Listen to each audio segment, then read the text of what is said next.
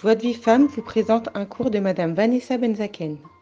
Alors, Beshem Venatzliach. Et merci Hachem qui me donne l'occasion de faire un chiour depuis tellement longtemps que j'ai pas eu ce srout. Alors, Baruch Hashem. Euh, que ce chiour y soit pour la refoua shlema de Yael Sarah Batrachel et que ce soit également pour le Ilou Nishmat Chaim Chaim Ben Léa et Mazal Tov Bat Rika. Voilà, Ezrat Hashem. Alors, étant donné qu'aujourd'hui on est euh, Rosh Chodesh, Kodem Kol, d'abord je voudrais vous souhaiter Chodesh Tov ou Mevorach Lekulam.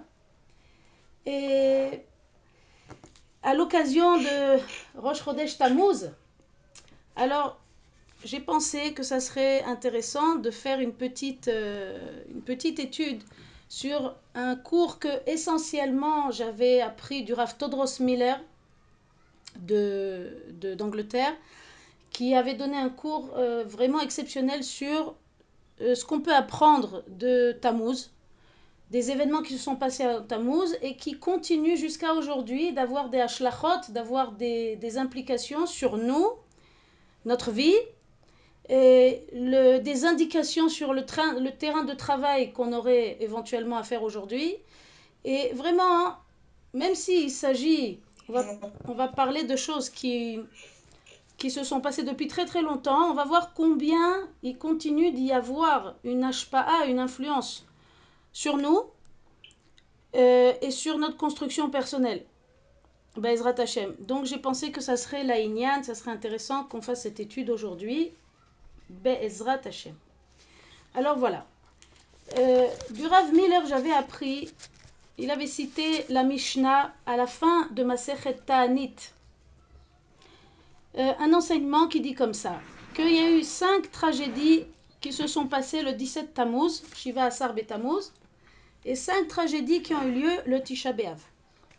Maintenant, il y a une résonance entre ces cinq-là de Tammuz et ces cinq de Tisha mais aujourd'hui, pour le cours d'aujourd'hui, on va se concentrer sur les cinq de Shiva Asar Tammuz, puisque il y en a des Yoma, on est Rosh Chodesh Tammuz, on va se concentrer sur ça.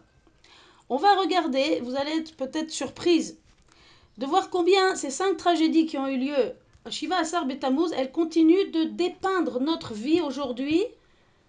Elles continuent encore aujourd'hui d'exercer leur influence sur nos forces et nos faiblesses, sur les terrains qu'on doit travailler et, sur le, le, on va dire le, le dagesh qu'on doit mettre, c'est-à-dire dagesh, le, euh, le, sur quoi on doit appuyer dans notre avoda. C'est absolument incroyable combien c'est contemporain. Alors, on, on, va regarder d'abord qu'est-ce qu'elle dit donc cette euh, Ta'anit. Elle dit le 17 Tammuz, donc Shiva Asar Tammuz, les cinq tragédies, c'est la première, Nishtabru Haluchot, comme vous savez, les tables de la loi qui ont été brisées par Moshe Rabbeinu. La deuxième, c'est Boutal Hatamid, c'est-à-dire pour la première fois, le Korban Tamid, qui comme son nom l'indique était offert tous les jours au Bet Amikdash, a cessé pour la première fois. C'était un Shiva Asar Betamuz, un 17 Tammuz. La troisième tragédie qui a eu lieu 17 Tammuz, Ufkea Aïr, comme vous savez très bien, la brèche dans euh, la ville de Yerushalayim, la quatrième tragédie, c'est Vesaraf Apostomos Aracha et à Torah. Apostomos le Racha, il a brûlé un Sefer Torah pour la première fois. Et la cinquième tragédie, Vehemid Tselem Be'echal, il y a un Tselem, une, idole, qui a été placée dans le Echal. Imaginez-vous la contradiction. Le Echal du Beth Amikdash. Ok, alors, euh, Maintenant, le Tisha B'Av, on les cite, même si on ne les traitera pas en détail aujourd'hui. Les cinq tragédies de Tisha B'Av. Donc, la première, c'est que Nixar Alavotenu, il y a eu le décret sur nos pères qui étaient dans le désert, qui vont errer 40 ans dans le désert au lieu de rentrer en Eretz Israël à cause de la faute des explorateurs. Ensuite, la Khurban Abayt Rishon, bien sûr, malheureusement, donc la destruction du premier Beth Amikdash. La troisième tragédie, c'est bien évidemment Khurban Bait Sheni, la destruction du second Beth Amikdash. La quatrième, Venil Keda Beitar, c'est la catastrophe de Beitar, qui a été, euh, après tellement de temps, un siège tellement long, elle a été finalement prise par les Romains. Et la cinquième, Venech Resha Ha'ir, c'est Turnus Rufus Aracha, Imarchemo, qui a labouré l'air du, du, du, du, site du qui était déjà détruit. Il a labouré, il en a fait un champ ordonné avec des sillons, comme si qu'il n'y avait jamais rien eu. Alors bien évidemment, Laura Miller nous avait suggéré qu'il y a des liens très très étroits entre les cinq tragédies de 17 Tammuz et les cinq de Tisha. Le temps ne nous permettra pas d'établir ces, euh, ces, ces, ces, liaisons entre les cinq et les cinq. Quand on va traiter les cinq de, de 17 Tammuz, peut-être que vous-même toute seule vous ferez les liens euh, par la suite. Et donc la Mishnah conclut en conséquence de l'énumération de ces cinq tragédies que Mishenichnas Av Memaatim Besimcha Kamuvan, que quand rentre Av, la Simcha va diminuer. Il y a une première question qui se pose. Ça semble quand même quelque chose de très léger, mais Ma'atim Besimcha.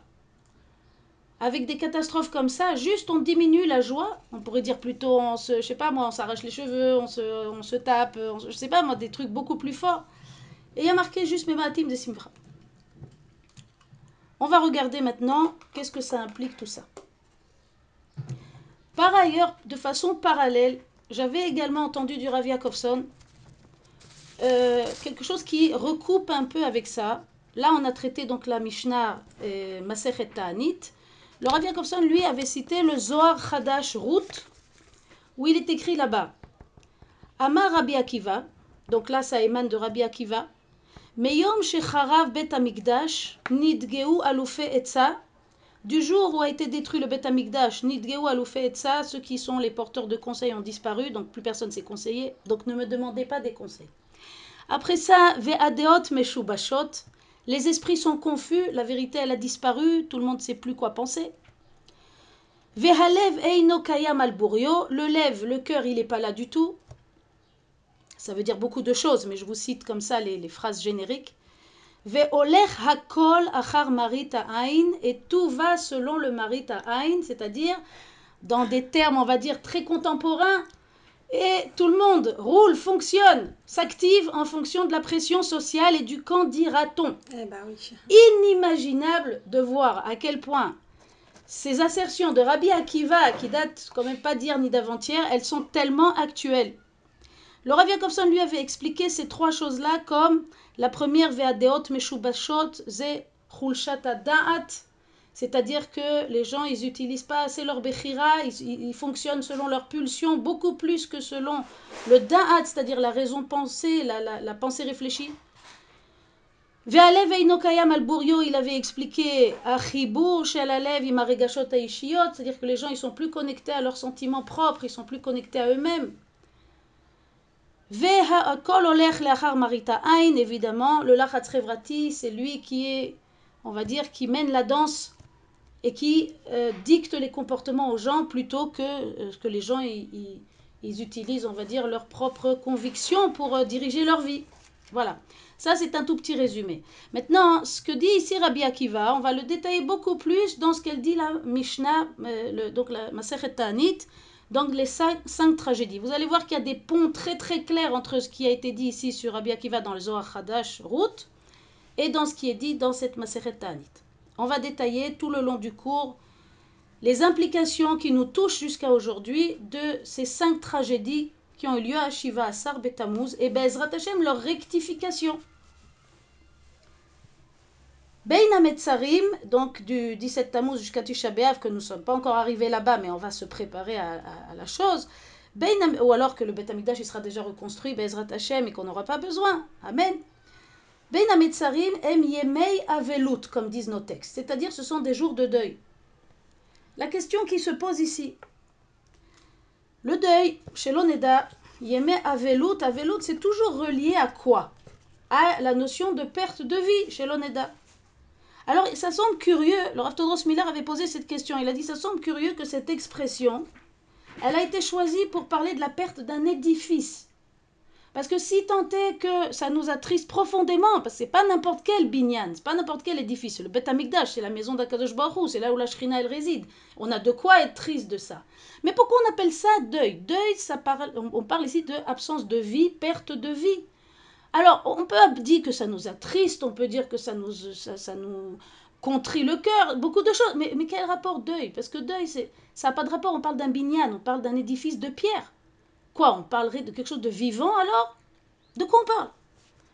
Alors effectivement, c'est écrit dans nos textes Rachem al Tzion kihi bet chayenu.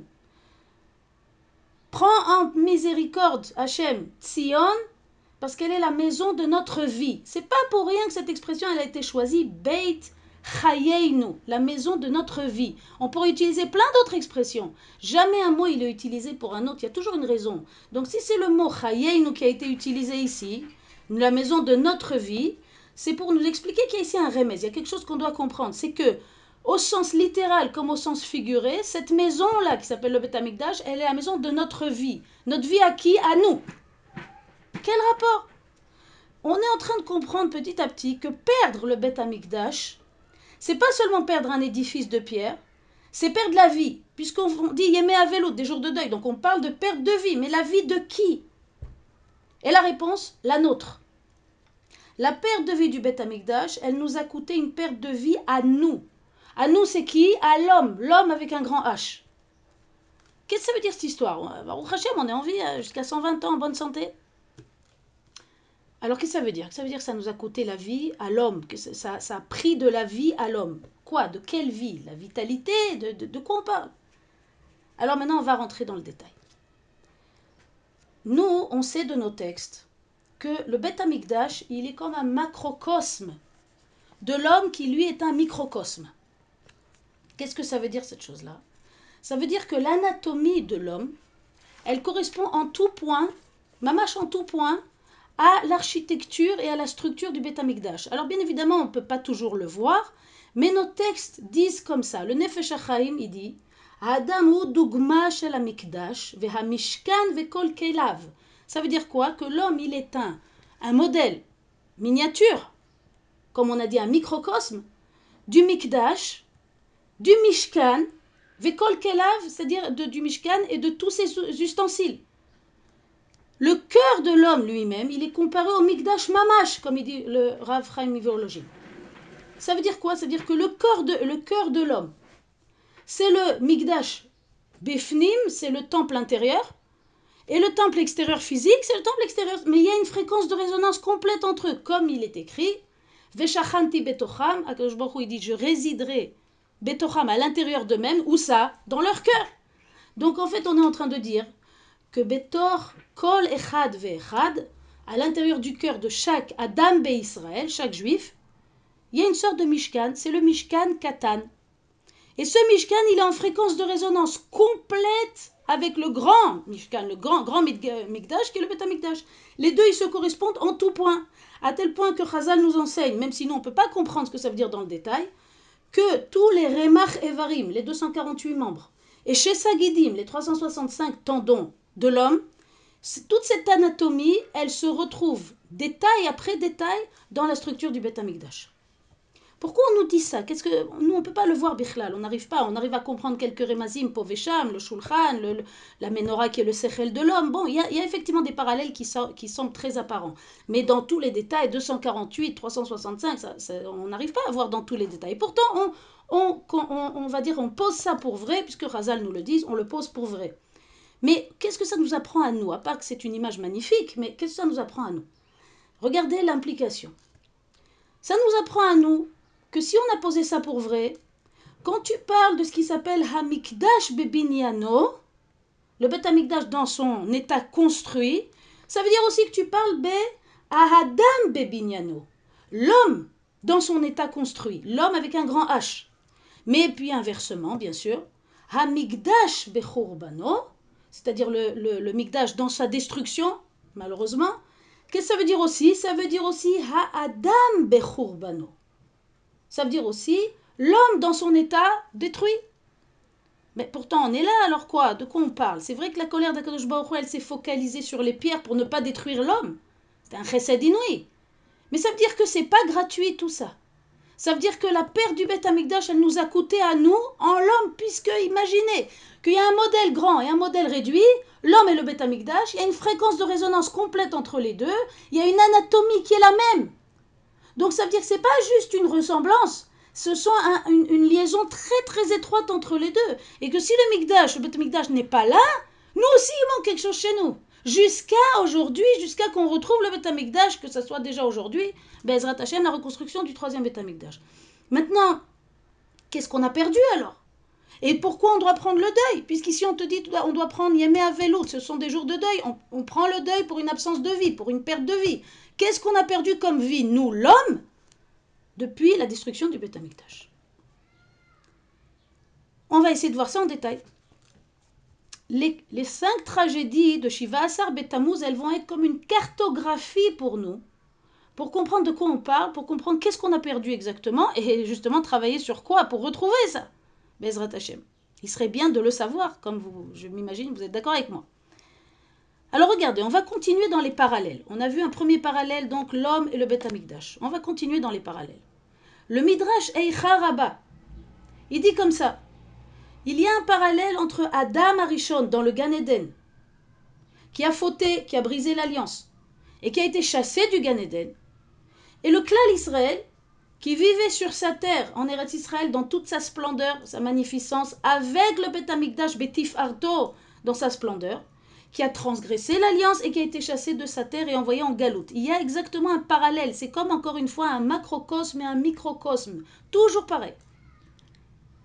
L'évolution du récit de Adam Rishon dans le Gan Eden, ça reprend le même, la même trame de ce, que, ce qui nous est arrivé à nous en Eretz Israël. C'est comme une sorte de scénario qui se reproduit et où on a encore une chance de réussir et on a échoué. Mais ben, on va bientôt réussir, vous inquiétez pas.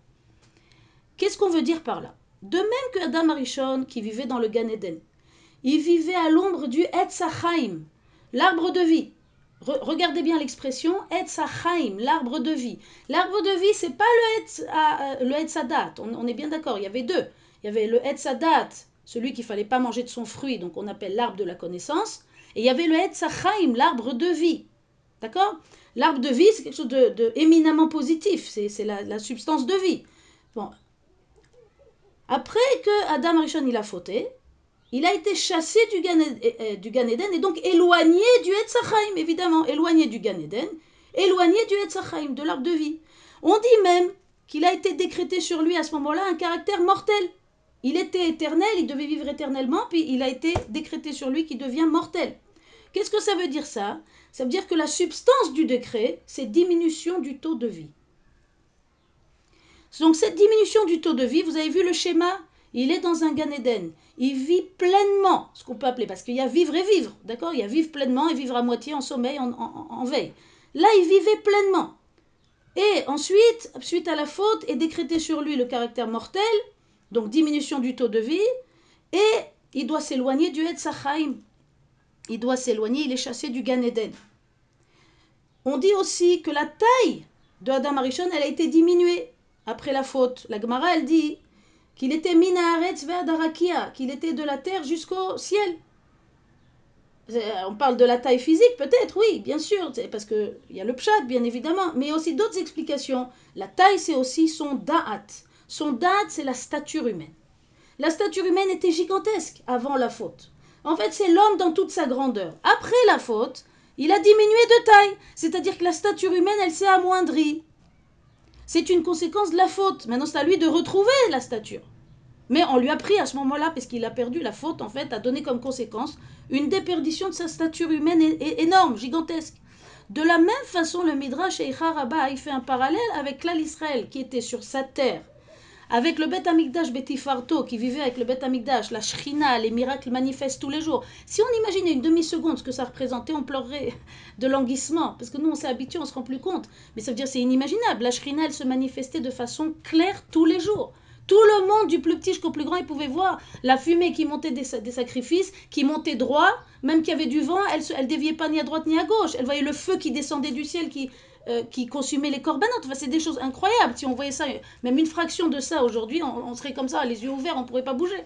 Et eux, ils voyaient ça tous les jours. Ça veut dire c'était un état de splendeur, un état de proximité avec Hachem, un état de, de panim, de dévoilement de la shrina.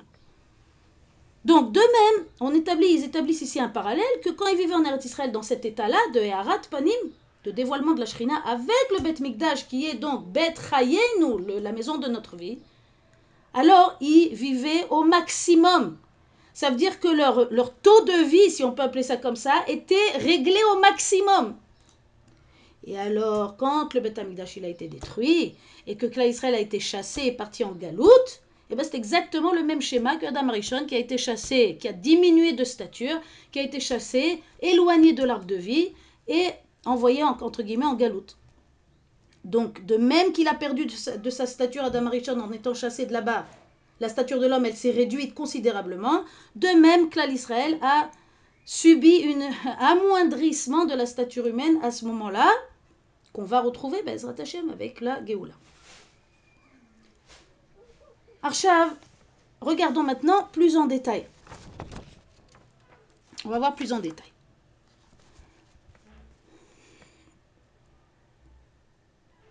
Pourquoi la Mishnah, elle précise cinq tragédies Pourquoi elle a besoin de me dire cinq tragédies? Elle pourrait me dire, il s'est passé ça, ça, ça. Pourquoi elle les numérote? On fait des mathématiques? Alors, le fait de numéroter, même ça, ça n'est pas anodin. Ça suggère quelque chose. Chazal enseigne que quand il y a une numérotation de quelque chose, on veut te dire quelque chose. On veut t'expliquer ici qu'il s'agit d'un 7. Vous avez compris le mot 7, oui? Il s'agit d'un de quelque chose qui forme un ensemble. C'est pas un, deux, trois, comme on appelle ça, euh, séquentiel, oui C'est un système, c'est un ensemble. Relié les uns avec les autres. Et que même plus que ça, que chaque élément, il s'inscrit dans un processus. Un, il donne un autre, et ainsi de suite, et ainsi de suite. Il y a un lien de cause à effet entre les deux, il y a un lien de sens entre les deux. Le Maharal, il dit que dans un, quand on te cite le chiffre 5, dans ce contexte, il explique le premier des cinq, c'est toujours la racine, qui se décline en quatre points cardinaux. Ça veut dire qu'il y a un, le premier, c'est la racine, et ensuite, il se décline en haut, en bas, à droite, à gauche, en quatre formes différentes. Ces quatre déclinaisons, elles sont quatre déclinaisons de la même racine qui est le premier point des cinq. Voilà, on fait du Maharal ce matin. Vous êtes bien concentrés, j'espère. Chaque tragédie prise à part, si vous l'analysez une par une, elle a l'air insignifiante par rapport à la destruction de tout le Beth Regardez, venez, on prend ensemble. Bouta la le sacrifice de tous les de, donc jour il a été annulé. C'est vrai, c'est triste, euh, on va pas dire le contraire, mais par rapport à la destruction de tout le Beth Amikdash, ça semble comme un prat chouli. Ça semble comme un, détail, euh, comment te dire, euh, qui est inclus dans toute la catastrophe. Ça comparé à ça. Pourquoi mentionner Dafkasa Oufkeaïr la, la, muraille, elle a, été, elle a été fissurée. Mais tout le Beth il a été détruit, réduit en cendres. Tu me parles maintenant d'une fissure dans la muraille. Pourquoi on doit s'attrister d'une fissure dans la muraille quand, quand après, quelques temps après, il y a tout le Beth qui est détruit? Ça paraît disproportionné. Pourquoi on te le précise? Après ça, Vesaraf Apostomus Torah. Le Sefer Torah qui a été brûlé, chauffe pas, mais on, ne diminue pas l'ampleur de la chose. Mais ça veut dire comparé à la destruction où tout le Beth entier a été brûlé alors c'est pareil, un problème de proportion. Ok, d'accord, pourquoi tu me mentionnes ça Si déjà, parle-moi de la destruction du Beth Et la dernière chose, il y a eu un tselem dans le Echal, même ça c'est très attristant, c'est terrible. Mais comparé à la destruction de tout le Echal, tu me parles maintenant d'un détail. Encore une fois, on dirait des pratim shuliim, on dirait des détails qui sont sur le côté par rapport à la vraie catastrophe essentielle qui s'appelle euh, la destruction du Beth lui-même. Alors pourquoi on te les précise pourquoi on te dit que c'est cinq tragédies? Mais parce qu'on est encore, une fois, on est en train de te dire quelque chose. On est en train de te dire quelque chose qui te concerne toi, le genre humain, toi, Adam B. Israël, toi, l'homme juif. On est en train de te dire, on t'indique une cartographie, c'est phénoménal, vous allez voir. Alors, le point central, on a dit, c'est le premier, et les quatre, c'est les déclinaisons du premier. Alors, le, le premier point, c'était quoi? Shvirat aluchot les tables qui ont été brisées. Ça, c'est la racine. Et cette racine, quand on va comprendre quel est le sens de la racine, on va comprendre qu'elle se décline, elle s'exprime en quatre façons différentes. Et ces quatre façons différentes, c'est les quatre tragédies suivantes. Allez, suivez bien avec moi. Qu'est-ce que ça veut dire les, les, tables ont été brisées? Alors Chazal nous enseigne comme ça. Que les louchot, elles représentent le lève de Klal Israël, le cœur de Klal Israël. C'est quoi le cœur? Ah, c'est la vie. D'accord? C'est le cœur qui octroie la vie dans, le corps. Tout peut marcher, mais euh, sans le cœur, ça ne marche pas. Donc, le cœur de Klal Israël, c'est les louchot. Donc, on, on est en train de parler de quoi? La vie. La propriété de vie. On sait également qu'entre les premières et les deuxièmes tables, il y avait une différence. C'est que les premières, c'était les messages étaient gravés dans la pierre, tandis que les deuxièmes, elles étaient inscrites sur la pierre. Quelle différence y a entre ça et ça? Quand on grave dans une pierre un message, la pierre, elle devient le message qu'elle porte. C'est pas comme si tu as deux éléments, une pierre et des inscriptions par-dessus. Non, là il y a une fusion complète entre les deux. la pierre elle-même elle a changé. La pierre elle est devenue quoi? Le message qu'elle porte. Ça veut dire qu'il y a une dvécoute, un attachement entre la pierre et le message qu'elle porte. C'est le niveau idéal de dvécoute entre Klal Israël et la Torah. C'est pour ça qu'au matin de Torah, c'était pas une transmission d'informations que il a voulu faire. C'est une transformation des Adam qu'il a voulu faire. C'est-à-dire qu'ils deviennent le message qu'ils portent, comme la pierre qui est gravée. Le Ritvazi dit que la forme incurvée du dessin des tables de la loi, alors qu'elles n'étaient pas incurvées, elles avaient une forme rectangulaire. Mais dans les choules, dans les synagogues, très souvent, les endroits de culte, on voit un symbole des, euh, des tables de la loi avec une forme incurvée en haut, comme vous avez certainement remarqué. Alors, il ne s'agit pas d'une erreur simplement, hein. il s'agit d'un rappel. C'est pour suggérer, comme il dit Ritvaz, qu'elle représente le cœur de Klal. Donc, ça veut dire quoi? Ça veut dire que ici, la brisure des tables, c'est un peu une brisure de vie, puisque le cœur, c'est la vie. Donc, une déperdition de vie. Oui Alors maintenant, retenez ce thème qui s'appelle déperdition de vie. Et maintenant, on va regarder comment elle s'exprime dans les quatre déclinaisons qui s'appellent les quatre tragédies suivantes. Mais tout va tourner autour du même axe qui s'appelle perte de vie. Comme on a vu au début que la perte du bêta amigdash, on, on, prend le deuil pour ça, parce qu'il y a une perte de vie. Maintenant, on vient de comprendre, mais il n'y a pas une perte de vie des pierres. Oui, il y a une perte de vie, parce que perte de vie du bêta c'est perte de vitalité dans l'homme.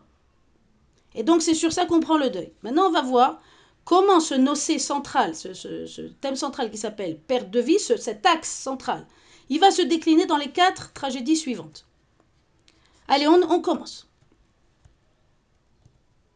Chaque perte dans le bêta il correspond à une perte dans la stature humaine, mais pas n'importe laquelle, dans des nocés très spécifiques.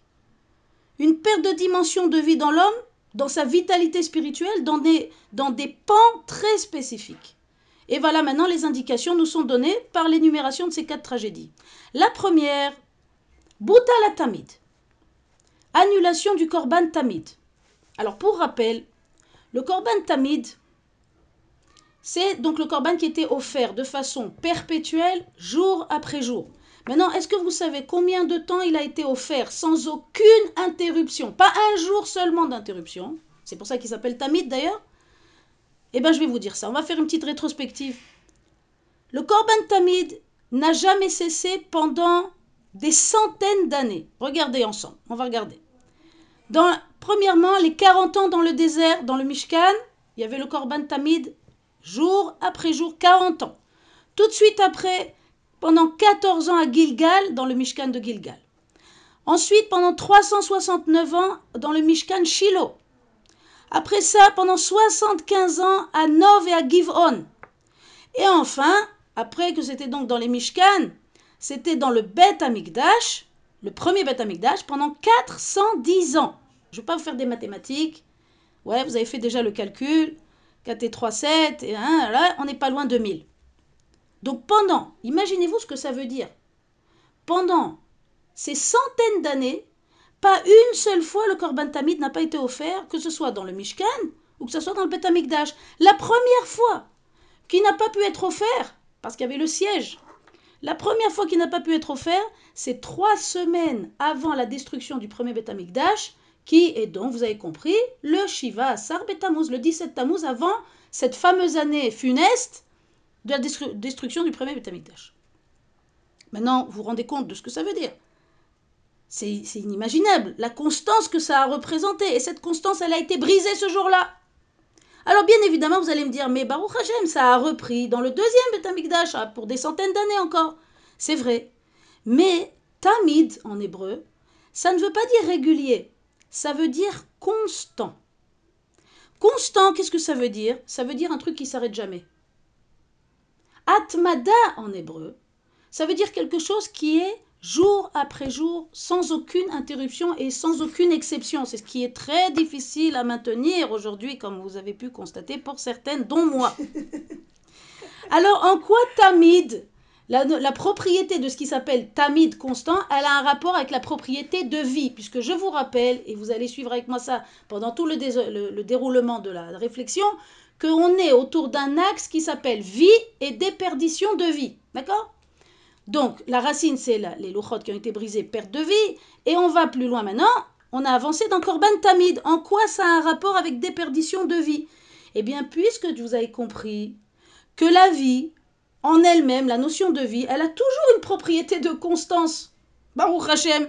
Parce que quelqu'un, il ne peut pas vivre, ne pas vivre un tout petit peu, pendant 6, pendant 8 heures, et puis après, enfin quoi qu'il y a des trucs de mort clinique, etc., chez l'ONEDA, mais ça veut dire, en principe, en principe, Quelqu'un, quand il vit, il vit par exemple pour 120 ans, ben, il n'y a pas d'interruption. Même pas un jour. Vous avez compris l'idée? Un jour d'interruption, il n'y a plus de vie. Donc la notion de tamid, la notion de atmada, de constance, elle, elle exige, elle, elle, si vous voulez, la vie exige le tamid, puisque sans ce tamid, il n'y a pas de vie. Donc ici, on est en train de comprendre qu'il y a effectivement un rapport de sens entre la notion de constance et la notion, quand cette constance est interrompue, tout simplement, c'est la vie qui est interrompue. D'accord? Alors, qu'est-ce que ça signifie pour nous? Ça signifie, on comprend ici, que pourquoi la Torah, elle amène ça comme une tragédie chez Bouta la Tamid, que le Korban Tamid, il a été interrompu ce, ce fameux jour-là, le 17 Tammuz, pourquoi c'est apporté comme une tragédie alors que je vous dis encore une fois, il y a une tragédie bien pire qui est euh, la destruction de tout le Beth Parce que c'est Béhémet une tragédie. Parce que si pendant presque mille ans, jour après jour, le Corban Tamid il a été offert, et que pour la première fois il y a une brèche, il n'est pas offert, c'est Pogea lire Kulo. Ça touche tout le processus en entier. Il ne pourra plus jamais être Tamid. Même s'il est repris dans le deuxième Beth il ne pourra plus jamais être Tamid. Il a eu un moment de Tamid et puis après, un autre moment de tamid, mais ça s'appelle pas, c'est pas la même chose que la propriété de constance elle-même. Donc il y a une pgia. Une pgia, c'est-à-dire il y a eu un coup qui a été porté ici. Vous avez compris ou pas? Dans l'homme. L'homme, il a pris un coup ici dans quoi? Dans sa faculté de atmada. Le jour où le korban tamid, il a pris un coup, et qu'on n'a pas pu l'offrir dans le Beth de façon en fréquence de résonance. L'abgia sur le bêta amigdash, puisque le bêta amigdash c'est un macrocosme et l'homme c'est un microcosme, l'homme il a pris un coup sur sa faculté de atmada. Alors quand il a pris un coup, ça ne veut pas dire qu'on n'a plus qu'à pleurer. Ça veut dire ça t'indique ton terrain de travail. Ça t'indique aussi pourquoi il y a une faiblesse dans la atmada. Et encore plus aujourd'hui dans notre époque, puisqu'on arrive vers la fin, on est à, on est à deux doigts de Mashiach, Bezrat Hashem. Donc évidemment que la fréquence, elle monte de plus en plus fort. Donc la atmada, elle devient dure pour l'homme. Il doit travailler dur pour ça. Il sent qu'il a une roulcha dans la atmada. Une difficulté. Il aime commencer des choses, mais il n'aime pas les finir. Il prend des résolutions, il les tient pas. Bon, je n'ai pas parlé de vous, bien sûr, ni on ne parle pas de vous, on parle des autres, oui. Mais vous avez compris qu'il y a, regardez comment c'est incroyable, il y a une incidence sur l'homme avec ses propriétés depuis que le Betamikdash il est parti. Le coup qui a été porté sur le Betamikdash, automatiquement il a été porté aussi sur ce qui s'appelle les propriétés de l'homme, la stature humaine. Donc premier coup, il est là. Atmada, la faculté de Atmada, de régularité, de persévérance, de poursuivre jusqu'au bout d'un pro, projet, elle a pris un coup, c'est normal qu'on a du mal avec ça, et chaque effort qu'on donne dans ce domaine, on reconstruit. Vous avez compris? On va maintenant aller plus en détail dans le deuxième point. Le deuxième point, Oufkea Aïr. Aïe aïe aïe, ce point-là. La ville, donc, les murailles ont subi un, une brèche, une incursion dans les brèches. Euh, dans les brèches, qu'est-ce que je vous dis? Dans les murailles, dans les murailles qui entourent la ville. C'est la deuxième expression de diminution de vie. Quel rapport? Quel rapport? Regardez le rapport. Machou, pelle, pelle. Le rapport, il est comme ça. La Gemara Eruvin, elle dit Yerushalayim yesh ladin shel yachid ki daltotea neulot balayla. Gemara Eruvin nous dit